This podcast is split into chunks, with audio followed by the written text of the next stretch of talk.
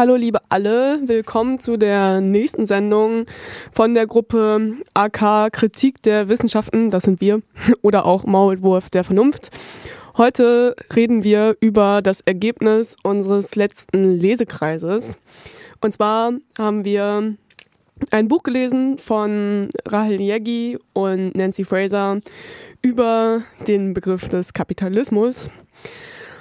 Und darüber wollen wir heute ein bisschen reden und das verbinden mit so aktuellen Kämpfen, vor allem über die Begriffe der Grenzkämpfe und Wirkungsfelder äh, und also nochmal so grundlegend aufrollen, was bedeutet eigentlich heutzutage der abstrakte Begriff des Kapitalismus, auch historisch nochmal analysiert. Und warum müssen wir auch vielleicht althergebrachte Vorstellungen vom Wesen des Kapitalismus nochmal grundlegend überdenken? Und ja, wir fangen ein bisschen an, jeweils mit einer Kapitelvorstellung, dann diskutieren wir darüber und dann kommt das nächste Kapitel und so weiter. Es handelt sich um vier Kapitel und am Ende treffen wir nochmal allgemeine Ableitungen. Und vielleicht regt euch das ja an, das Buch zu lesen, welches wir insgesamt ganz spannend fanden. Nochmal kurz zum, zur Veröffentlichung an sich. Also das Buch ist ursprünglich rausgekommen 2018 im Polity Books Verlag, ähm, also auf Englisch Capitalism, A Conversation in Critical Theory und jetzt 2020 bei Sucomp auch auf Deutsch rausgekommen. Ja, es geht wesentlich um Nancy Frasers Theorie. Nancy Fraser ist 1947 in Baltimore geboren, ist Philosophin und hat aktuell eine Professur für Politikwissenschaften und Philosophie an der New York School, äh, New School, sorry, in New York inne und ist bekannt über, also über ihre Arbeiten für oder über kritische Theorie. Kritische Theorie ist wichtig hier klein geschrieben, also nicht Frankfurter Schule, sondern äh, allgemein kritische Philosophie und Politikwissenschaft.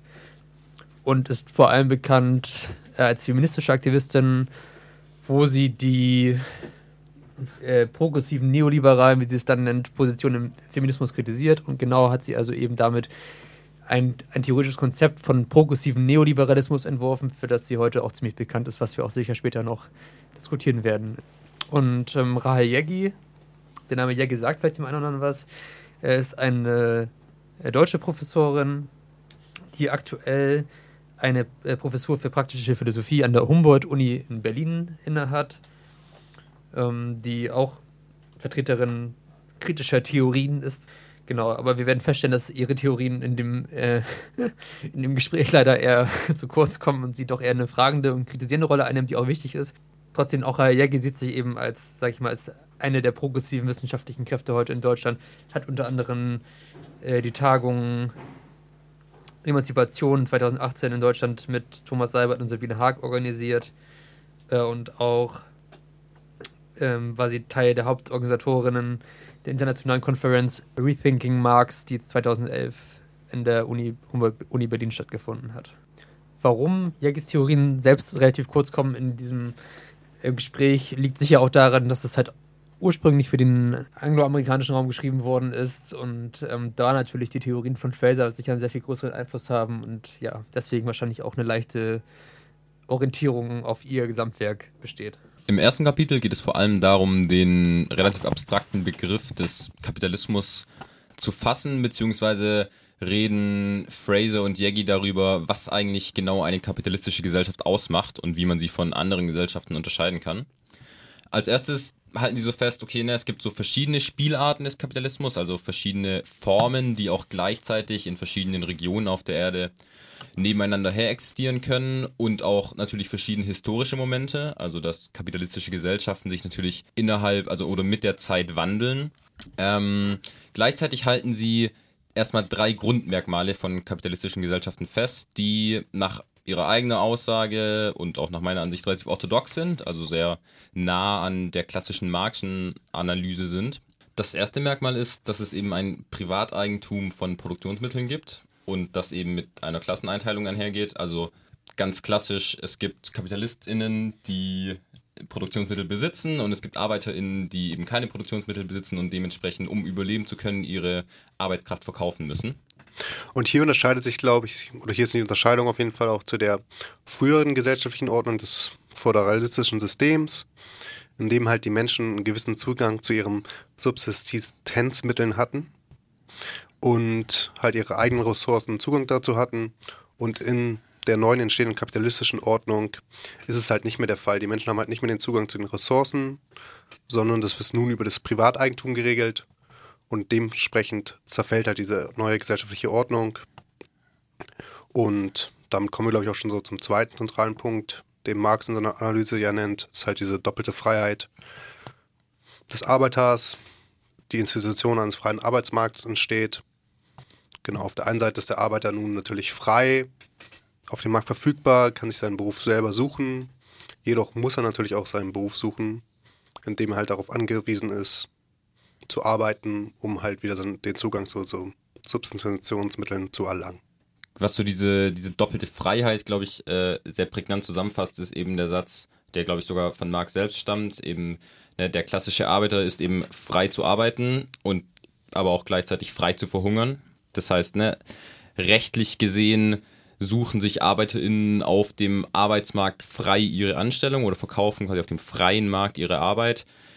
Aber dieses frei ist natürlich sehr eingeschränkt, weil wenn sie das eben nicht tun, dann verhungern sie, weil sie eben auch gleichzeitig frei von Subsistenzmitteln sind, also frei von der Möglichkeit sind, sich selbst zu versorgen. Ja, und ich glaube, was halt auch nochmal wichtig ist, halt, dass diese Entstehung, diese doppelte Freiheit, die ist halt nicht natürlich entstanden, sondern die ist halt einfach schon von dem System her entstanden. Es ist also eine unnatürliche Trennung, dass der Mensch von seinen Substitutionsmitteln getrennt ist. Ich glaube, das hat sogar schon Engels früher mal angesprochen, dass es halt kein natürlicher Zustand ist, dass der Arbeiter in diesem doppelten Sinne frei ist. Ja, also Fraser beschreibt es nochmal so, dass der Kapitalismus eben eine sehr schmale und liberale Interpretation von Freiheit und Gleichheit verwirklicht und gleichzeitig aber eine tiefere und fundiertere Interpretation von eben diesen Begriffen Freiheit und Gleichheit strukturell verhindert. Das dritte Grundmerkmal, was äh, hier festgehalten wird am Anfang, ist die, dass es eben im Kapitalismus oder innerhalb von kapitalistischen Gesellschaften eine Dynamik zur Kapitalakkumulation gibt. Das heißt, es gibt irgendwie ein Grundkapital, was eben so, wo wir später noch drüber reden werden, von einer ursprünglichen Akkumulation stammt und dann irgendwie eine, eine Dynamik existiert, dass dieses Kapital fast schon zum, zum Subjekt wird und quasi nach immer weiterer Expansion strebt. Genau, das führt eben auch dazu, dass eben quasi systemisch bedingt die Kapitalakkumulation an sich im Zentrum steht oder im Fokus steht des Systems. Ähm, also auch die Kapitalistinnen selber, also die Personen, die die Produktionsmittel besitzen, selber irgendwie unter diesem Druck stehen, dass es eben Konkurrenz gibt, dass sie sich irgendwie anstrengen müssen, ihr Kapital zu erweitern, um nicht in dem Konkurrenzkampf unterzugehen. Und das aber eben ausschließt, dass die eigentliche Bedürfnisbefriedigung der Menschen im Fokus steht. Ne? Also man wendet sich quasi ab von, okay, wir müssen irgendwie produzieren, um Bedürfnisse von Menschen zu befriedigen, hin zu, es gibt dieses abstrakte Kapital, was irgendwie erweitert werden muss und dabei eben nicht mehr die Bedürfnisbefriedigung im Fokus steht. Ja, gleichzeitig wird hier aber natürlich auch nach den gesellschaftlichen Einstellungen gefragt, die die Aufrechterhaltung dieses Profitstrebens überhaupt unterstützen. So, ne? Also man kann natürlich sagen, okay, es gibt so diese abstrakte Dynamik, aber im Endeffekt stehen natürlich Menschen dahinter. Natürlich steht eine Gesellschaft dahinter, die das irgendwie ermöglicht und irgendwie unterstützt. Und gerade diese gesellschaftlichen Einstellungen sollen eben von Fraser und Jaggi hier weiter analysiert werden. Ja, also ich finde, was in diesem Punkt halt so sehr dominant auftritt, ist halt die Rolle des Marktes und vielleicht können wir uns darüber noch mal ein bisschen unterhalten, so welche Rolle jetzt der Markt eigentlich im Kapitalismus einnimmt oder ob halt der Markt der Kapitalismus ist oder wo halt da so Differenzen liegen. Das wäre, glaube ich, nochmal ganz interessant. Ja, also was ähm, auch wieder Fraser dazu sagt, ist, dass Märkte natürlich im Kapitalismus sehr zentral sind. Also ne, sehr vieles ist über irgendwelche Marktdynamiken geregelt, dass so Angebot, Nachfrage irgendwie Dinge bestimmen sollen oder bestimmen sollen, wie gewisse Sachen funktionieren. Aber gleichzeitig, glaube ich, sehr wichtig, sich bewusst zu machen, dass auch im jetzigen neoliberalen Kapitalismus längst nicht alles kommodifiziert ist. Ne? Also längst nicht alles vermarktlich ist, sondern es immer noch sehr viele Sphären gibt, die eben außerhalb von oder mit anderen Mechanismen als den Marktmechanismen funktionieren. Genau, ich glaube, da ist es halt ganz gut, den Begriff, den Fraser da einführt, diesen Semipolitarismus, dass es halt schon auch Menschen gibt, die halt Lohnarbeit betreiben, aber dass halt auch ein Teil des Kapitals der Leute halt auch aus, nicht aus Lohnarbeit entsteht, zum Beispiel durch staatliche Zuschüsse wie Kindergeld oder halt andere Arten von finanziellen Subventionen, die halt dazukommen, dass es halt schon auch darum geht, dass Menschen arbeiten gehen können, aber gleichzeitig halt auch immer eine Sphäre geschaffen wird, die halt nicht nach Marktmechanismen funktioniert und die auch subventioniert wird. Ja, was ich sehr aufschlussreich fand von Fraser, ist, dass sie so eine Trennung von verschiedenen Märkten aufmacht, also verschiedene Arten von Märkten, dass sie sagt, okay, es gibt einerseits Märkte, die dienen zur, sie nennt das Distribution, also dass man quasi Konsumgüter an die Menschen verteilt. Ne? Irgendwie, es gibt Supermärkte, es gibt Wochenmärkte, es gibt einfach Einkaufsläden, wo man hingehen kann und Sachen einkauft. Das ist quasi die Distribution über Märkte. Und es gibt aber gleichzeitig noch die, was sie Allokation nennt.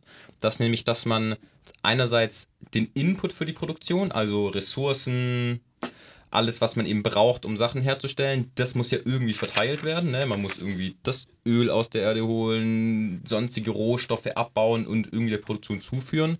Und aber auch den gesellschaftlichen Überschuss, also das, was bei der Produktion an Mehrwert produziert wird, das muss ja auch irgendwie zugeteilt werden. Also ne, seien es in Investitionen in der Fabrik jetzt in neue Maschinen oder in die Infrastruktur. Das alles gilt, also das alles zählt sie zur Allokation. Und da ist sie, wo sie sagt, das ist sehr charakteristisch für den Kapitalismus. So, ne? Also irgendwie Märkte zur Distribution von Konsumgütern gab es auch davor schon. Die gab es im Feudalismus, die gab es in sozialistischen Gesellschaften. Das ist nicht spezifisch für kapitalistische Gesellschaften, aber dass die Allokation von Ressourcen, also dass man, dass quasi entschieden wird, okay, was wird überhaupt produziert, welches Unternehmen oder welche Produktionsform bekommt welche Ressourcen und was machen wir mit dem Überschuss, dass das über Märkte geregelt wird und eben nicht über demokratische Prozesse, dass es nicht irgendwie geplant wird von der Gesellschaft, sondern dass es auch irgendwie den abstrakten Kräften des Marktes überlassen wird das, sagt Fraser, ist spezifisch für kapitalistische Gesellschaften und macht damit quasi ein viertes Merkmal auf, was, womit sie eben den Kapitalismus beschreibt, nämlich dass die Allokation von Produktionsgütern und des gesellschaftlichen Überschusses über Märkte funktioniert. Okay, ich finde das mit dem Semiproletarismus ist ja irgendwie auch nochmal so ein Punkt, über den wir vielleicht nochmal so ein bisschen darin kann man, glaube ich, ganz gut so anfangen, eine nicht orthodoxe Definition aufzubauen. Und das, glaube ich, machen Fraser und Yagi auch. Es scheint ja nämlich so zu sein, dass halt diese ganze kapitalistische, ökonomische Sphäre halt irgendwie eine Hintergrundstory braucht, die nicht ökonomisch strukturiert ist, damit kapitalistische Gesellschaften überhaupt funktionieren können.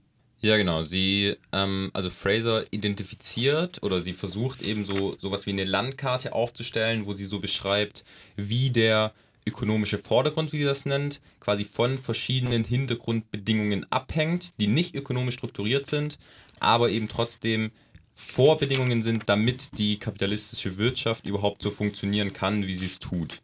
Und damit macht sie dann auch deutlich, dass der Kapitalismus eben viel mehr ist als nur ein Wirtschaftssystem, sondern eben eine ganze Gesellschaftsordnung, eine institutionalisierte Gesellschaftsordnung, wie sie das nennt, beschreibt. Die, erste Hintergrundbedingung, die sie beschreibt, ist die Reproduktionsarbeit. Also sie macht das immer so in Verbindung, also es ist einerseits eine Hintergrundbedingung und sie besteht sozusagen aus einer Trennung von verschiedenen Sphären. Das erste ist, dass quasi im Kapitalismus die Produktion von der Reproduktion getrennt wird. Das heißt, es gibt auf der einen Seite Produktionsarbeit, das ganz klassisch, ne, irgendwas wird hergestellt, irgendwie gibt Fabriken, die eben Konsumgüter herstellen und das ist eben meistens in Verbindung mit Lohnarbeit, also da arbeiten Menschen, die dafür bezahlt werden. Historisch oder auch immer noch gesehen hauptsächlich Männer. Also gerade diese Trennung ist auch sehr geschlechtsspezifisch.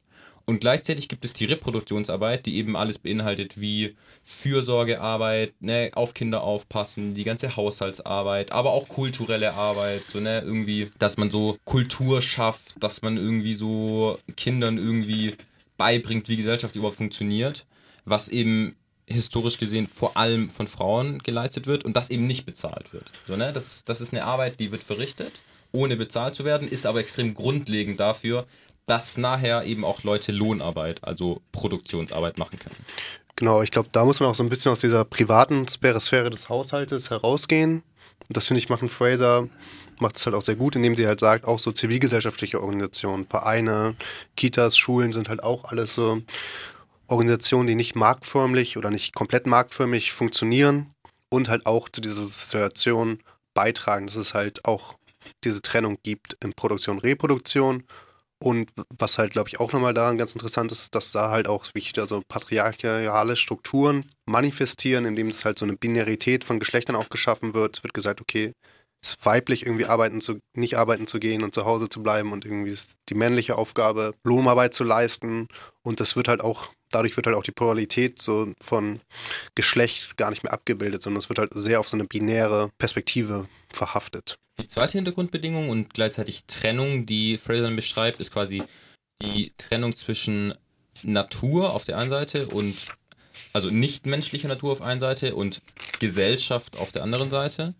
Ähm, ja, ich glaube, das ist sehr, sehr einfach zu beschreiben, so quasi, dass die Natur im Kapitalismus sehr häufig quasi als, äh, als kostenlose Ressource betrachtet wird. Also ne, es gibt so eine Natur, da kann man sich einfach Sachen rausnehmen, wie so Wasser, Luft, Erdöl, Holz, verschiedene Materialien, auch aus Minen.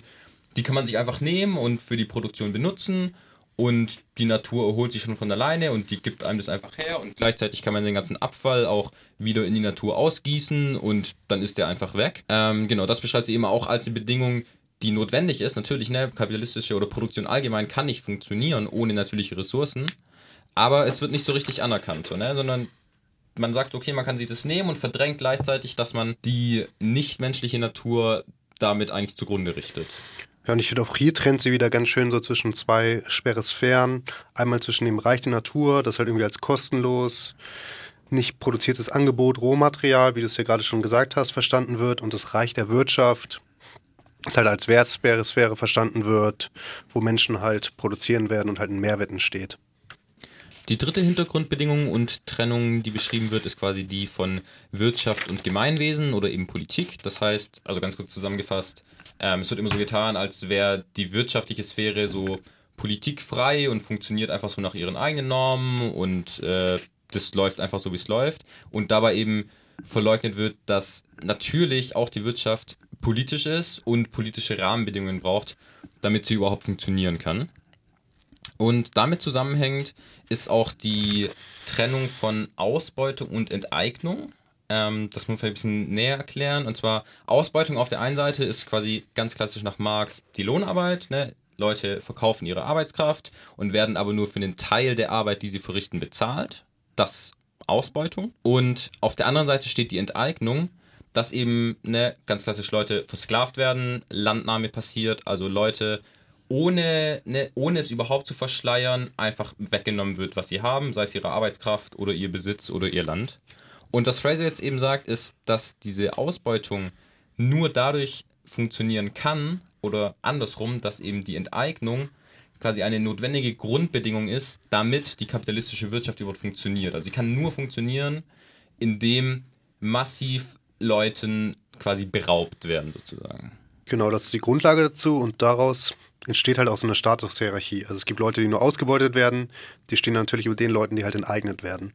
Und ich glaube, was Fraser halt dann auch ganz gut klar macht, ist halt, dass dann im dritten Schritt, also erstmal wird ohne, wäre ohne Ausbeutung, wäre halt ohne Enteignung nicht möglich. Und Ausbeutung und Enteignung unterscheiden sich halt auch dadurch, dass mit den beiden ein Statushierarchie einhergeht. Also Menschen, die ausgebeutet werden, stehen über den Leuten, die enteignet werden oder halt die Landnahme weil Land nur ausgebeutet wird, dann steht es über Land, was enteignet wird. Das bringt also eine gewisse Hierarchie mit sich. Und ich glaube, so der dritte und letzte Schritt, der halt wichtig ist, dass halt so diese Enteignung und Ausbeutung halt auch Grund von so Rassifizierung ist, dass das mit Rassifizierung zusammenfällt. Es werden halt auch Personengruppen enteignet aufgrund von ihrer Rassifizierung. Ja, ich glaube, man kann es historisch ganz, einem, also einem historischen Beispiel sehr gut beschreiben, wenn man sich so ähm, Kolonialisierung anschaut, dass eben, ne, es gab so das Zentrum Europa und dann die Peripherie, was die Kolonien waren. Und genau, das war ganz extrem, dass einfach Rohstoffe aus den Kolonien geraubt wurden, ins, also ins europäische Zentrum gebracht wurden, in den Kolonien rassifizierte Menschen als Sklaven gehalten wurden und zur Arbeit gezwungen wurden und eben im Zentrum, in den Fabriken, Menschen Lohnarbeit gemacht haben. Ne? Die europäischen ArbeiterInnen, die dort eben in den Fabriken sozusagen ausgebeutet wurden, während die Rohstoffe und die ganze Zulieferung dafür durch Enteignung in den Kolonien passiert ist. Und da eben ganz krass diese Grenze gezogen wurde zwischen rassifizierten Menschen, die ausgebeutet werden und eben den, äh, die enteignet werden, Entschuldigung, und quasi den ähm, weißen Menschen in Europa, die Lohnarbeit in der Fabrik gemacht haben. Und ich glaube, da ist halt auch dieses Konzept des Territorialstaats auch nochmal wichtig, dass halt wirklich in dem Zentrum halt auch gesagt wird, okay, das ist ein territorialer Staat, es gibt Grenzkontrollen und die Menschen aus der Präferie werden halt in der Zentrum halt auch wirklich von ihren politischen Mächten beraubt. Sie dürfen nicht partizipieren. Sie sind hier illegale Einwanderer und haben somit halt auch keine Rechte. Und dadurch wird halt diese Statushierarchie auf jeden Fall auch nochmal manifestiert. Ja, was dann für all diese vier Trennungen, die wir gerade beschrieben haben, charakteristisch ist, oder eben für dieses Verhältnis zwischen dem ökonomischen Vordergrund und den Hintergrundbedingungen, die beschrieben wurden, ist eben, dass es sehr widersprüchlich ist, weil eben einerseits der Vordergrund, also die Ökonomie, angewiesen ist auf diesen Hintergrund, gleichzeitig aber stark die Tendenz dazu hat, den Hintergrund zu destabilisieren. Ne? Also vielleicht am einfachsten am Beispiel der Natur. So, man braucht die Natur für die Rohstoffe, aber ist gleichzeitig sehr eifrig dabei, sie kaputt zu machen. Was dann auch noch ein wichtiges Konzept ist, was vor allen Dingen für ähm, die geschichtliche Einordnung nachher wichtig sein wird, ist, dass Fraser das eben so beschreibt, es gibt so diese Trennungen, die wir gerade beschrieben haben, ne, zwischen Produktion und Reproduktion, Mensch, Natur, Gemeinwesen und Wirtschaft und Ausbeutung und Enteignung. Und wo genau diese Grenzen aber verlaufen, ist quasi ständig umkämpft innerhalb der Gesellschaften. Und ne, es gibt soziale Kämpfe, die versuchen eben diese Grenzen sozusagen irgendwie zu verschieben. Fraser nennt das eben Grenzkämpfe, von wegen, okay, was gehört jetzt zur Produktion, was gehört zur Reproduktion, wie weit werden diese Hintergrundbedingungen eben kommodifiziert, also verwirtschaftlicht sozusagen. Und anhand dieser Grenzkämpfe lässt sich eben sehr gut beschreiben, welche verschiedenen Stadien der Kapitalismus in der Geschichte eingenommen hat. Dazu werden wir später noch mehr hören.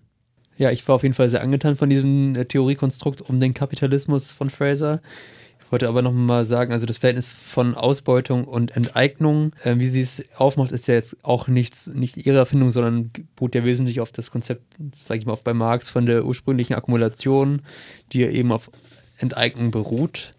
Und was ich jetzt nochmal besonders interessant fand, gerade auch in diesem ähm, Kontext von Rassismus bei ihr, eben, dass die Enteignung heute auch weiterhin notwendige Grundlage ist ja vor allem aufgrund der Expansion von Kapital also es braucht weiterhin neue, neue Produktivkräfte müssen entwickelt werden. Dafür braucht es auch eine materielle Grundlage, also sage ich mal Landnahme und so weiter. Das war der eine Aspekt. Und andererseits aber auch, dass die rassifizierte Arbeit oder auch die also quasi versklavten Arbeitsbedingungen in vielen Ländern des globalen Südens eben auch notwendig sind, um eigentlich so günstig Nahrungsmittel und Kleidung und so produzieren zu können, dass man eigentlich westliche ArbeiterInnen, Lohnarbeiterinnen in der Industriegesellschaft auch so bezahlen kann, dass es, dass es trotzdem noch gewinnbringende äh, Unternehmungen gibt hier und sagen im Klassenkompromiss, ne? Also dass man das hier überhaupt finanzieren kann, dadurch, dass es eben so günstig hergestellte Waren geben muss aus der, Süd aus der dritten Welt, das fand ich, oder der dritten Welt nicht, aber aus dem globalen Süden. Und ansonsten äh, war, fand ich noch wichtig bei den,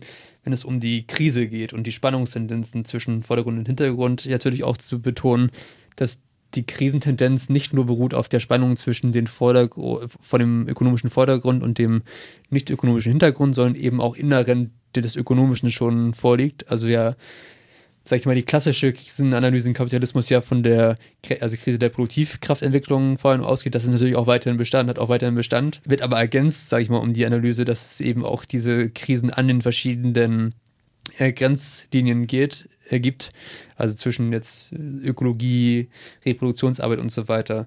So, und äh, das dann eben dieses ganze Konstrukt aufmacht, wie krisenanfällig der Kapitalismus eigentlich ist. Ähm, das, und dass er eben wesentlich beruht auf die, auf dem, was äh, Nancy Fraser auch die 3Ds nennt, also aus dem englischen Division, also die Spaltung von den verschiedenen Sphären quasi, der Dependence, die Abhängigkeit der verschiedenen Sphären voneinander und dann eben äh, Disavoval, also der Verleugnung der nicht ökonomischen Hintergrundbedingungen. Ich glaube, das ist nochmal gut so als quasi Zusammenfassung dessen, warum äh, Kapitalismus auch so krisenanfällig ist. Okay, ja. Damit kommen wir auch schon zum zweiten Kapitel. Wuhu.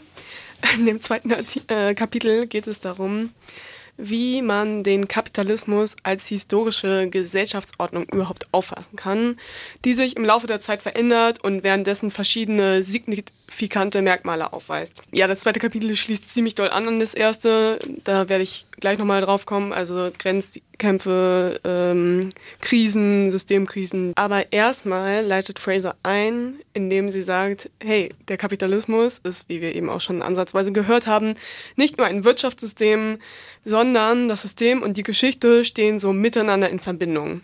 Also man kann das nicht nur auf die heutige Wirtschaft fokussieren, was uns allen ja wahrscheinlich klar ist, die hier gerade zuhören, sondern es bedingt sich und die Reduzierung des Kapitalismus auf das rein ökonomische ist halt nicht genügend dargestellt, indem man nur das heutige betrachtet.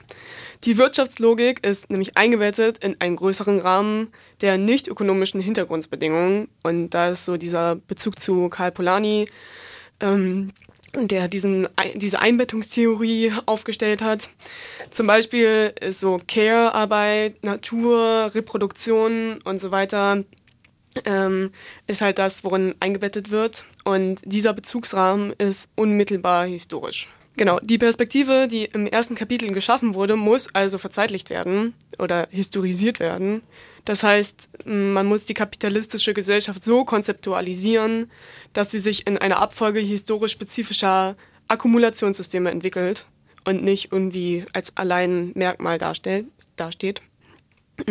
Also wenn sich was ändert, ändert sich sowohl so die Vorbedingungen als auch die Hintergrundbedingungen, die Vordergrunds- und die Hintergrundbedingungen. Und sie konstituieren sich wechselseitig und verändern sich gemeinsam auf qualitativer Ebene. Mhm. Das ist auch ein Unterschied zu Polanyi, der sagt, der Kapitalismus ist eingebettet in die quasi gesellschaftlichen Phänomene, aber die gesellschaftlichen Phänomene verändern sich nicht. Also die Hintergrundbedingungen verändern sich nicht, sondern nur der Kapitalismus verändert sich, also das Ökonomische.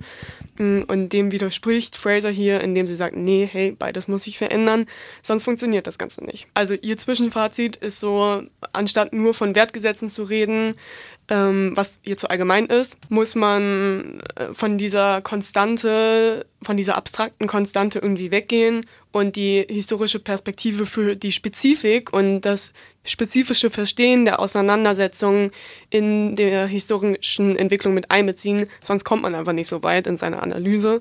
Dann geht sie dazu über, indem sie so fragt oder sagt, hey, was sind denn jetzt eigentlich diese, diese Stadien des Kapitalismus, des historischen Kapitalismus? Und sie nennt da vier. Mm, die, das erste Stadium ist der merkantile Kapitalismus oder Merkantilismus. Das zweite der liberale Kapitalismus. Das dritte der staatlich verwaltete Kapitalismus. Und das vierte der finanzialisierte Kapitalismus, in dem wir auch immer noch leben. Ja, in allen diesen Stadien stellt sich eine Frage, und zwar, wie die soziale Reproduktion, die Natur und die politische Macht gemeinsam organisiert sind. Es gibt so aber in allen Stadien zwei Phasen, und zwar das Akkumulationsregime auf der einen Seite, also ne, wie vorhin schon gesagt wurde, die stabile institutionelle Matrix, ähm, die bei der die Akkumulation durch spezifische Organisationen ihrer Hintergrundbedingungen gestaltet wird und als zweite Phase die spezifische Gestaltung der sozialen Reproduktion, also der Familie, der Geschlechterordnung, Genau, und sorry, als dritte Phase die Organisation der Ökologie, das heißt so zum Beispiel Abfallentsorgung und so weiter. Jedem Akkumulationsregime inbegriffen ist aber der Umgang mit diesen Spannungen, zum Beispiel zwischen der ökologischen Produktion und Reproduktion oder der Gesellschaft und der Natur. Und diese Spannungen wirken halt konstituierend auf die Krisentendenzen. Es gibt also diese Krisen innerhalb der kapitalistischen Wirtschaft. Genau, und die sieht Fraser an den Grenzen der Wirtschaft zu den nicht ökonomischen Bedingungen. Mm, und die Krisen brechen entlang der institutionalisierten Grenzen aus, die das Akkumulationsregime strukturieren. Wenn die Krisen sich aber vereinigen, dann sind es Systemkrisen und das ist der Punkt, an dem Menschen anfangen zu reagieren, also zu protestieren, sich zu beschweren, irgendwas. Mm, und die Idee des Kapitalismus als institutionelle Gesellschaftsordnung muss das Modell von Basis und Überbau ablehnen, sagt sie dann. Wo Fraser ähm, das sagt, aber interessanterweise Yegi in dem Buch, das zieht sich so durch, immer wieder die Frage aufwirft, ja, lehnst du das wirklich ab? Also bist du nicht eigentlich doch für dieses Basisüberbaumodell?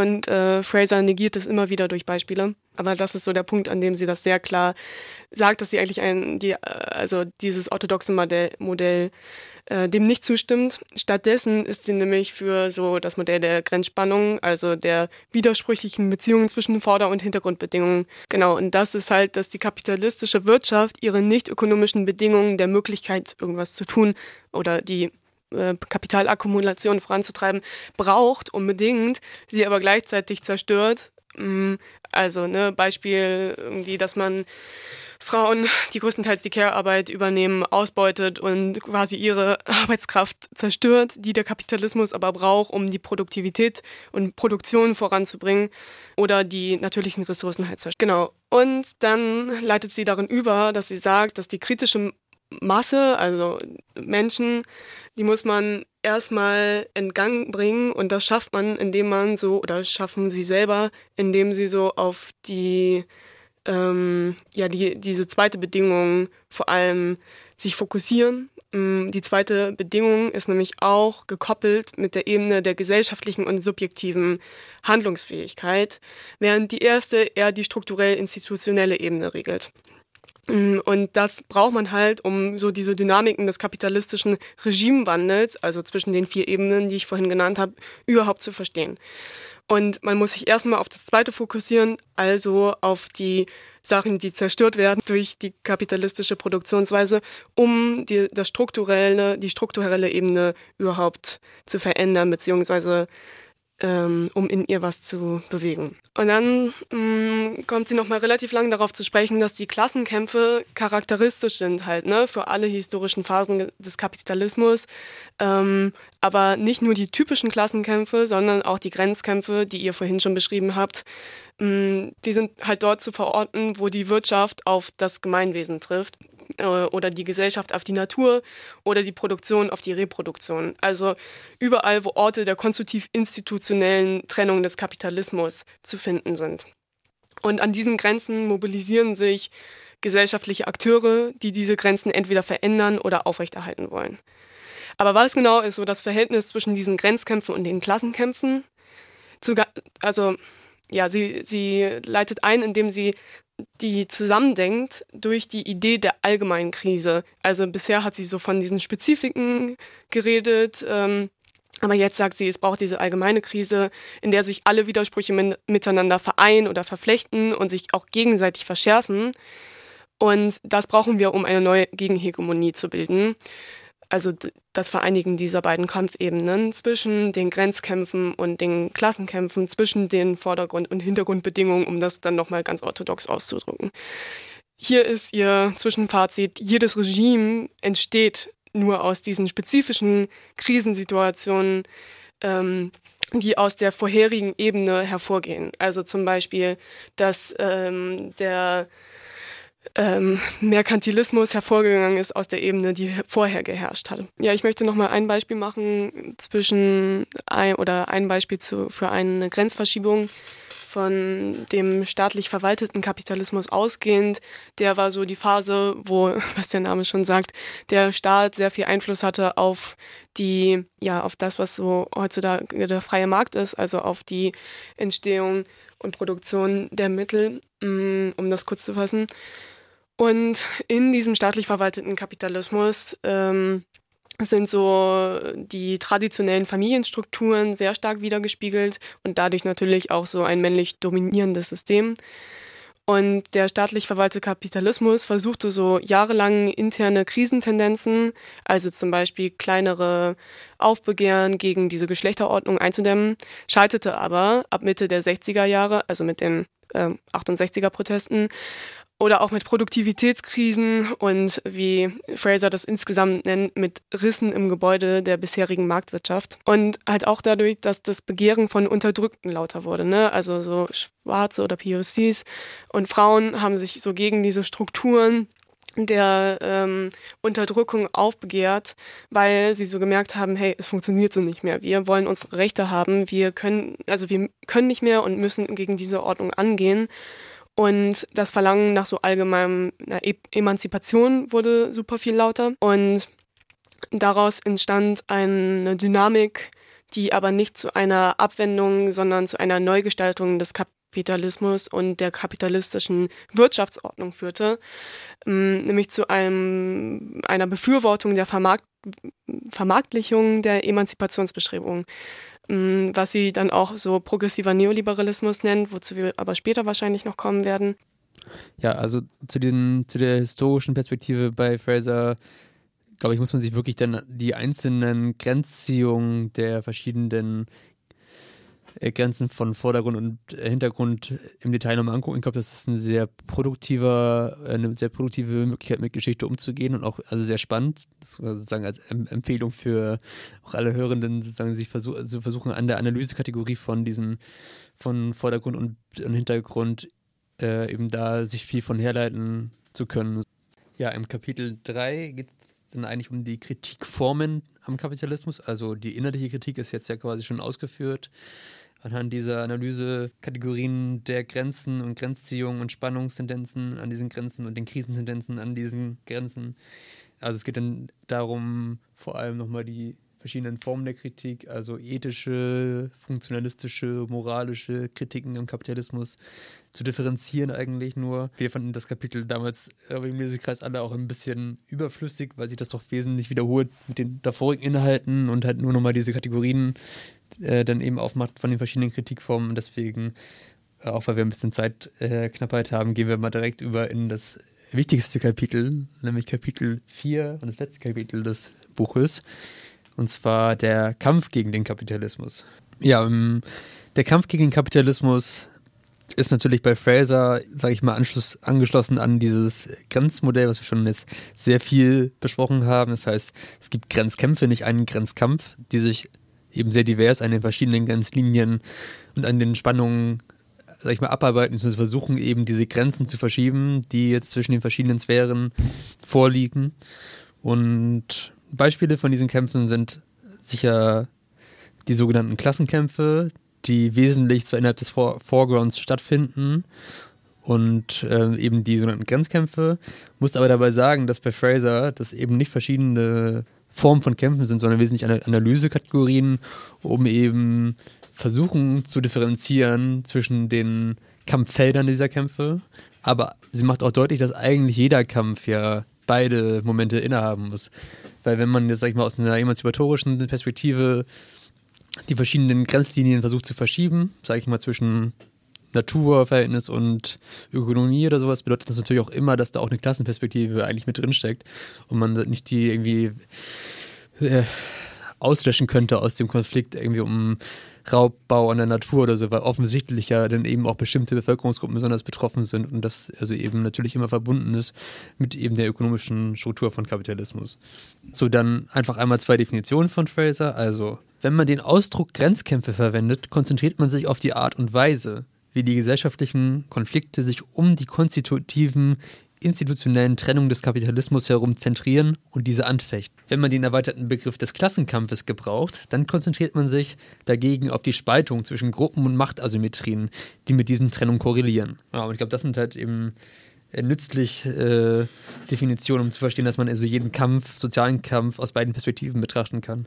Und ähm, Jetzt lässt sich sagen, dass Fraser noch sozusagen weitere Einschränkungen oder Definitionen, weitere Differenzierungen innerhalb von diesen Kämpfen vornimmt. Und zwar über verschiedene Adjektive jetzt, die sie vor Grenzkämpfe setzt. Sie unterscheidet so zum Beispiel erstmal einmal zwischen ganz grundlegend offensiven und defensiven Grenzkämpfen, was sicher auch für die Analyse heutiger Bewegungen entscheidend ist. Äh, also defensiven Grenzkämpfen, die eigentlich versuchen, aktuelle Grenzziehungen zu verteidigen, gegen zum Beispiel neoliberale äh, weitere Kommodifizierung von Reproduktion, so eher versuchen, okay, wir wollen das Level äh, erhalten, zurückkämpfen, was es quasi in den, keine Ahnung, vielleicht in der Zeit des staatlichen Kapitalismus gab. Und äh, während offensive Grenzkämpfe, äh, Grenzkämpfe eben versuchen, Grenzen entweder zu verschieben oder sogar aufzulösen. So, also im Verhältnis zum Beispiel von ähm, das Natur privatisiert ist oder so und das schon seit eigentlich der Kapitalismus existiert, sozusagen das komplett aufzuheben und zu einer Vergesellschaftung von Natur zu kommen oder aber eben auch sowas wie diese äh, Degrowth-Bewegung, die also das Verhältnis von Ökonomie und Gesellschaft die Grenze eigentlich auch auflösen möchte zu einer vergesellschafteten Ökonomie, einer gemeinsamen Entscheidung über alle ökonomischen Entscheidungen. So, ne? Weiterhin differenziert sie zwischen affirmativen und transformativen Grenzkämpfen. Affirmative äh, Grenzkämpfe sind also Grenzkämpfe, die sozusagen reformerischen Anspruch haben, die also die äh, Grenzen gewisserweise anerkennen, aber trotzdem sozusagen da kleinere Veränderungen erzielen wollen, während transformative Grenzkämpfe äh, also darauf angelegt sind, Grenzen, wie gesagt, entweder aufzulösen oder wirklich, äh, sag ich mal, maßgebliche Veränderungen in dem Verhältnis verschiedener Sphären zu erzielen. So. Das Problem bei der Trennung ist eben, dass es äh, eben auch Reformen gibt, die, sag ich mal, vorbereitende Bedingungen sind für Transformation.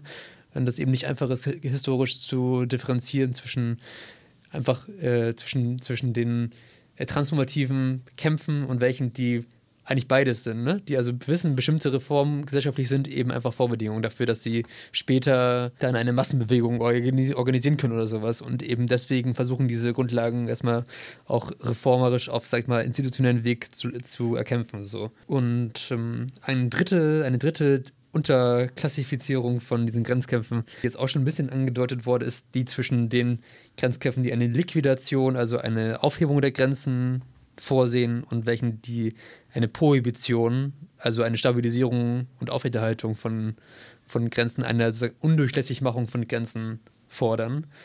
Weil ich auch äh, mir immer noch schwierig fällt, ein Beispiel für eine prohibitionistische Grenzziehung zu finden. Das Beispiel bei Fraser ist da der, der Prohibitionismus, also dieser, diese Sache um Alkohol in den USA, also so, dass man halt das so, das versucht wurde, dass man so Alkohol komplett verbietet, aber ich verstehe nicht genau, an welcher Grenze wir uns dabei befinden und welche dadurch sozusagen komplett verschlossen wird.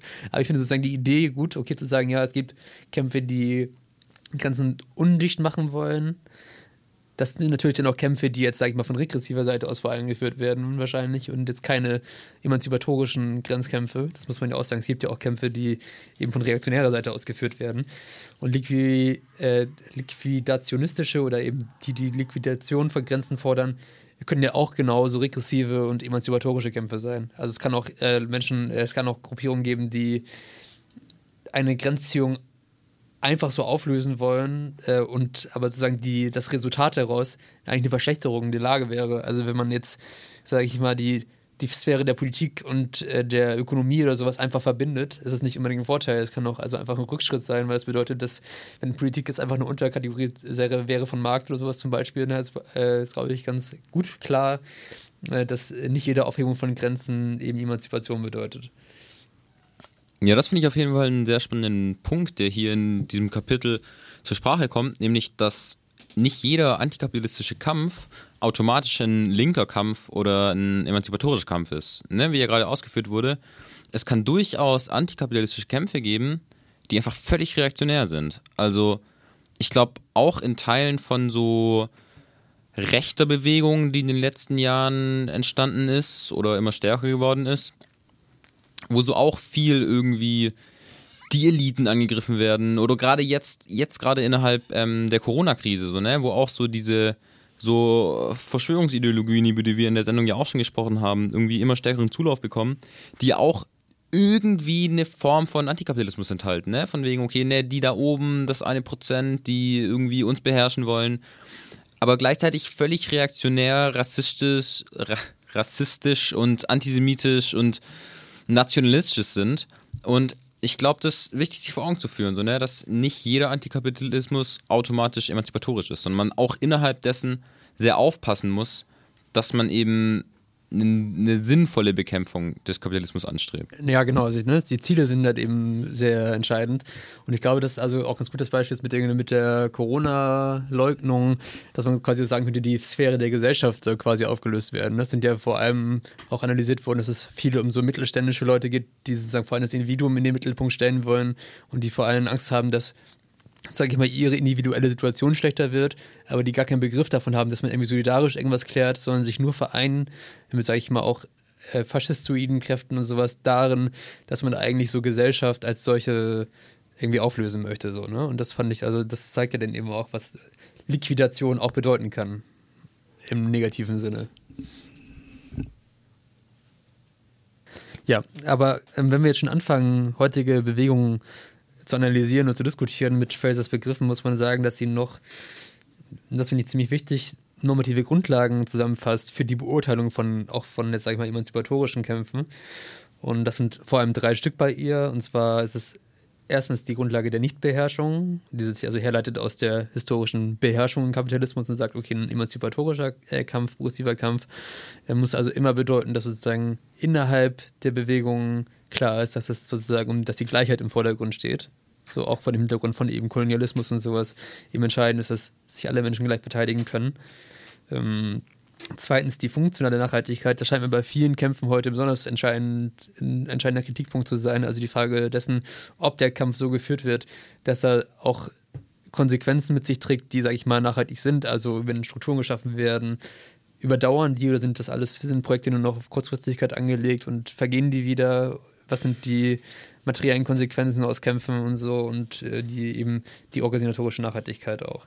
Und drittens dann eben Demokratie, also dass nicht nur äh, sagen, nicht beherrscht wird innerhalb von diesen oder nicht Beherrschung angestrebt wird von diesen Kämpfen, sondern eben auch dieses schon in der Entscheidungsfindung vorhanden sein muss. Und Demokratie heißt hier aber explizit, das wird auch nochmal deutlich in der Analyse vom Anarchismus oder Neoanarchismus bei Fraser, ist nicht gemeint mit irgendwie alle müssen sich dann in Kreise setzen und äh, haben sozusagen in so einem, so einem konsensbasierten System äh, sozusagen die Funktion des dass sie, dass alle an jedem Prozess beteiligt sein müssen und Demokratie eben in der Sicht, dass es vielleicht auch sowas geben könnte wie ja, Räte oder so, ne? dass es schon eine Spezialisierung geben kann innerhalb von Entscheidungsfindung, aber alle beteiligt sind. So, ich glaube, das ist so wichtig da zu ergänzen. Genau, und das sind eher so, also Nichtbeherrschung, funktionale Nachhaltigkeit und Demokratie sind hier die drei Kriterien.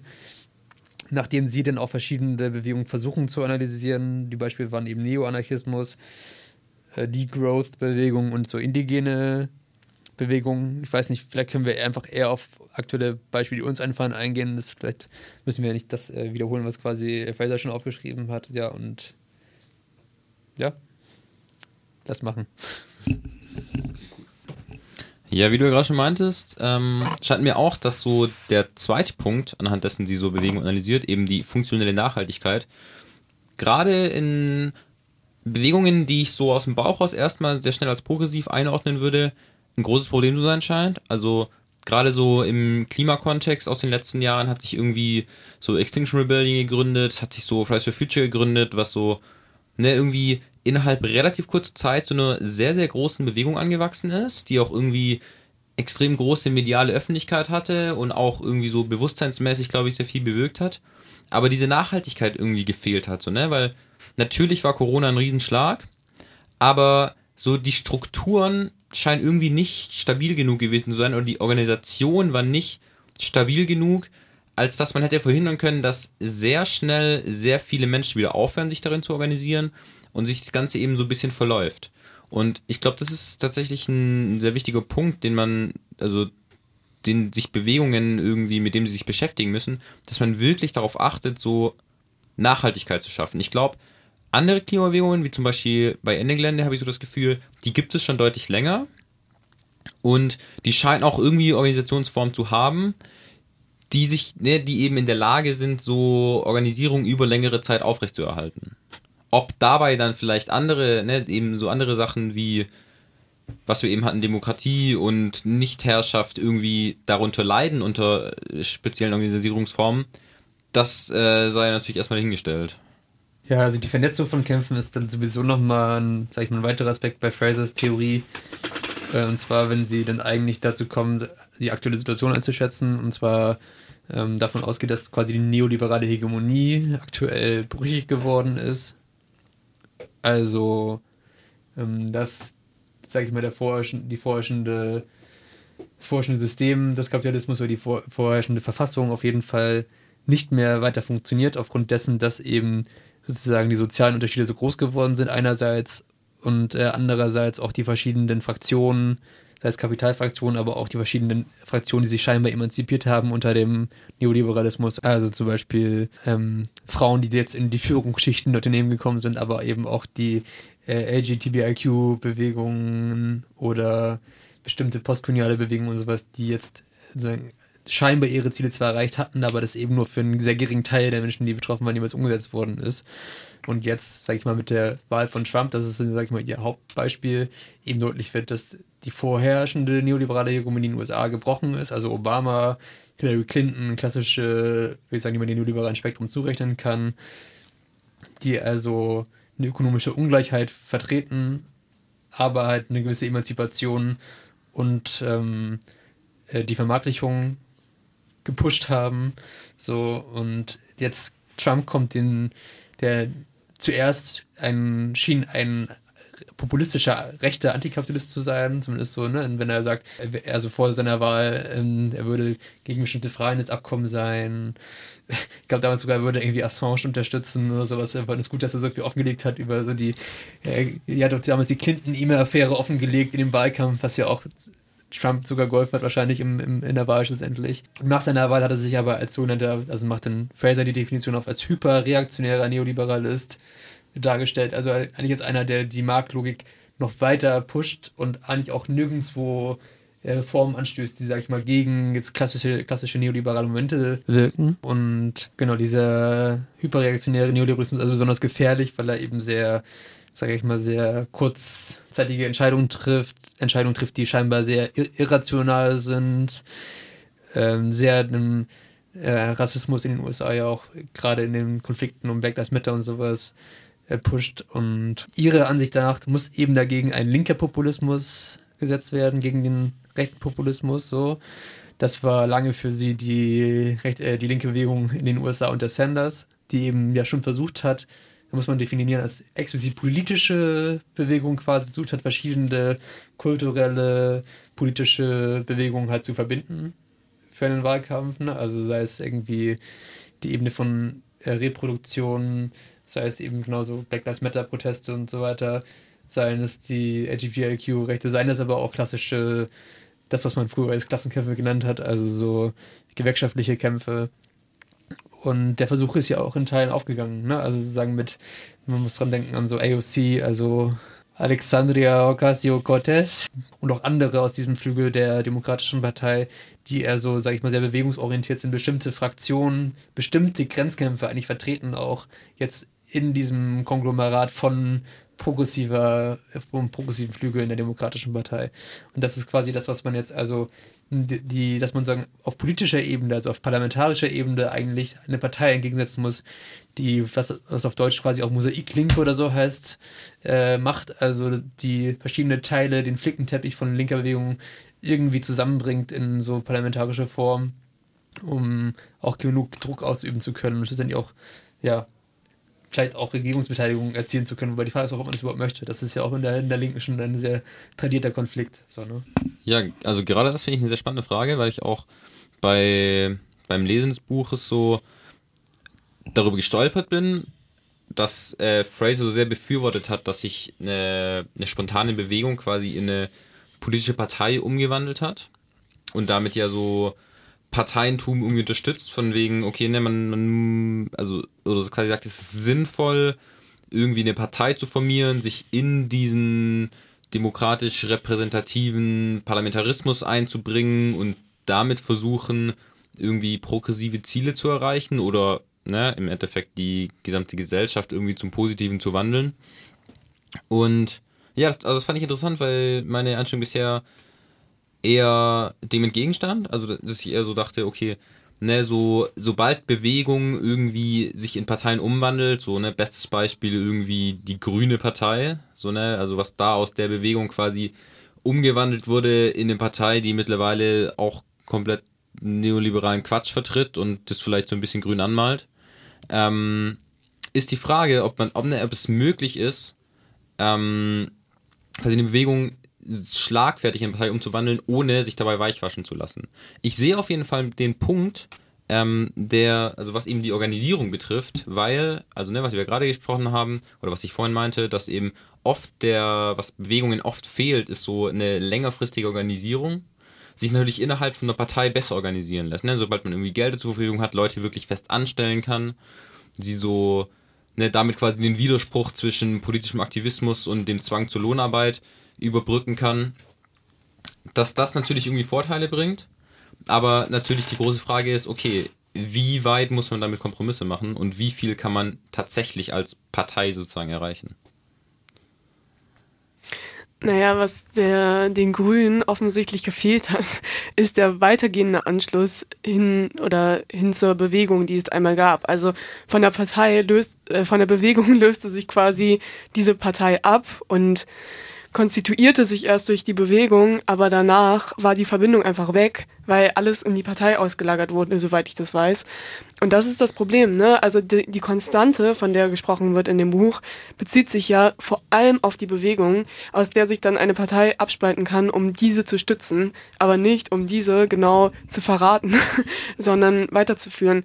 Also das wäre für mich ein guter Modus, um äh, das äh, diese, diese mm, Parteikritik irgendwie aufzulösen, weil in dem aktuellen staatlichen System, das schon noch nötig ist, eigentlich nicht mit diesen alt etablierten Parteien, sondern mit ganz neuen, wenn man mal ehrlich ist.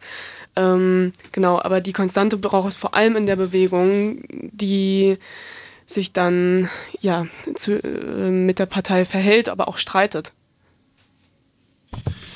Ja, ich bin mir aber nicht so ganz sicher, ob das so möglich ist, dass wirklich so die soziale Bewegung die Konstante ist, die halt immer Druck auf die Partei ausübt. Ich glaube, dass halt, sobald man in diesem parlamentarischen Betrieb drin ist, halt auch eine Transformation in der Partei stattfindet, die sich halt leider wegentwickelt von sozialen Bewegungen, weil es einfach halt gewisse parlamentarische Arbeiten gibt, es gibt Kongresse, auf die man sich vorbereiten muss, es gibt Plenarsitzungen, auf die man sich vorbereiten muss. Und ich glaube, diese ganze Bürokratie in dieser parlamentarischen Demokratie, wie sie jetzt gerade konstituiert ist, hat es schon in sich, dass es halt immer ein große Spaltung zwischen sozialen Bewegungen und Parteien geben würde, weil ich glaube, es nicht möglich ist, dass wirklich Parteien nur soziale Arbeit oder soziale Bewegungen repräsentieren, sondern dass es halt immer auch dazu kommen wird, dass soziale Bewegungen halt irgendwie im Konflikt dazu stehen, zu dem parlamentarischen System oder halt irgendwann dieses System halt irgendwie überwunden werden muss. Und ich glaube, das ist halt nicht möglich, wenn man Teil des Systems ist. Ja, ich glaube, erstmal muss man festhalten, dass, also jetzt Fraser natürlich, wenn sie sozusagen deutlich macht, dass Bewegungen auch ein Verhältnis zu Parteien haben, wir müssen, dass äh, sie natürlich keine, also Revolutionstheorie vertritt, die jetzt, sage ich mal, ausgeht von einem irgendwie gewaltsamen, einer, einer, einer gewaltsamen Beendigung des Kapitalismus oder sowas, ne? sondern dass sie ja die Trans der Transformationsbegriff ja schon einer ist, der davon ausgeht, dass man also über die so Grenzverschiebungen sozusagen einen langsamen Prozess oder einen jeden Fall einen langsameren Prozess hat, der also irgendwann nachhaltige Veränderungen hervorruft und eben, sage ich mal, in den Sozialismus oder sowas, demokratischen Sozialismus endet. So, das kann man, glaube ich, diskutieren, ob man das vertritt. Ich würde auch sagen, dass, das, dass es halt da Aspekte gibt, die nicht funktionieren werden. Also, wie gesagt, dass zum Beispiel alte herrschenden Klassen sich einfach irgendwann mit materieller Gewalt verteidigen werden, das dann nicht unbedingt was ist, was man irgendwie auf der Ebene von äh, man, man macht Demokratie in Parlamenten einfach lösen werden kann oder so. Aber gut, das ist ein anderer Aspekt, ähm, den man, glaube ich, jetzt sozusagen an dem nicht so gut an dem Buch diskutieren kann oder so. Aber die, das Verhältnis von Bewegung und Partei scheint mir nicht so einfach äh, schlecht zu sein. Ich glaube, es kommt sehr, sehr darauf an, wie das Verhältnis ist. Ne? Also ist die Frage, gehen Leute von den Bewegungen in die Parteien und gehen in den Parteien auf? Oder ist, kann es auch so ein Verhältnis geben, und das ist sehr wichtig, es geht ja nicht darum, dass jede Bewegung eine Partei hat, sondern es geht bei Fraser darum, dass es quasi eine Partei gibt, die sich konstituiert als, auch als Bindestück zwischen verschiedenen Bewegungen. So, ne? In sich dann verschiedene Vertreter in der ganzen Grenzkampfkämpfe eben sich zusammentreffen dort und man versucht hier bestimmte parlamentarische reformerische, nicht, also nicht reformerische Reformen quasi voranzutreiben mit der Partei, die die Kampf Kampfsituation der verschiedenen Bewegungen verbessert. Und das gibt halt natürlich nur dann, wenn es irgendwie eine Rückkopplung gibt, dass eben die Bewegung auch weiterhin die Partei ähm, regulieren kann. Ne? Also wenn die, wenn es, wenn es so aufgeteilt ist, glaube ich, dass die Bewegung wirklich in dieser Partei, ähm, sage ich mal, die Leute auch wie in so einem Rätelsystem einfach auswechseln kann, sozusagen ständig, und so sicher eine, eine viel größere Rückkopplung hat und äh, das eben nicht dazu kommt, dass Leute sich, sage ich mal, einnästen in ihren, in ihren Parteiaufgaben, sondern, sage ich mal, dass man irgendwie alle paar Monate da sagt, okay, jetzt äh, wird wieder anderer dieses Gremium übernehmen und sowas. Ich glaube, dann kann es auch nachhaltiger funktional sein für eben eine Bewegung. Okay, jo, jetzt sind wir auch schon wieder am Schluss unserer Vorstellung und Diskussion. Mm, Vielleicht muss man noch einmal sagen, dass man natürlich noch viel mehr kritisieren, aber auch herausziehen kann, indem man auf die Einzelheiten des Buches eingeht. Wir haben jetzt vor allem das rausgezogen für diese Sendung, was uns so inspiriert hat, um auch heutige Bewegungskämpfe uns nochmal genauer anzugucken.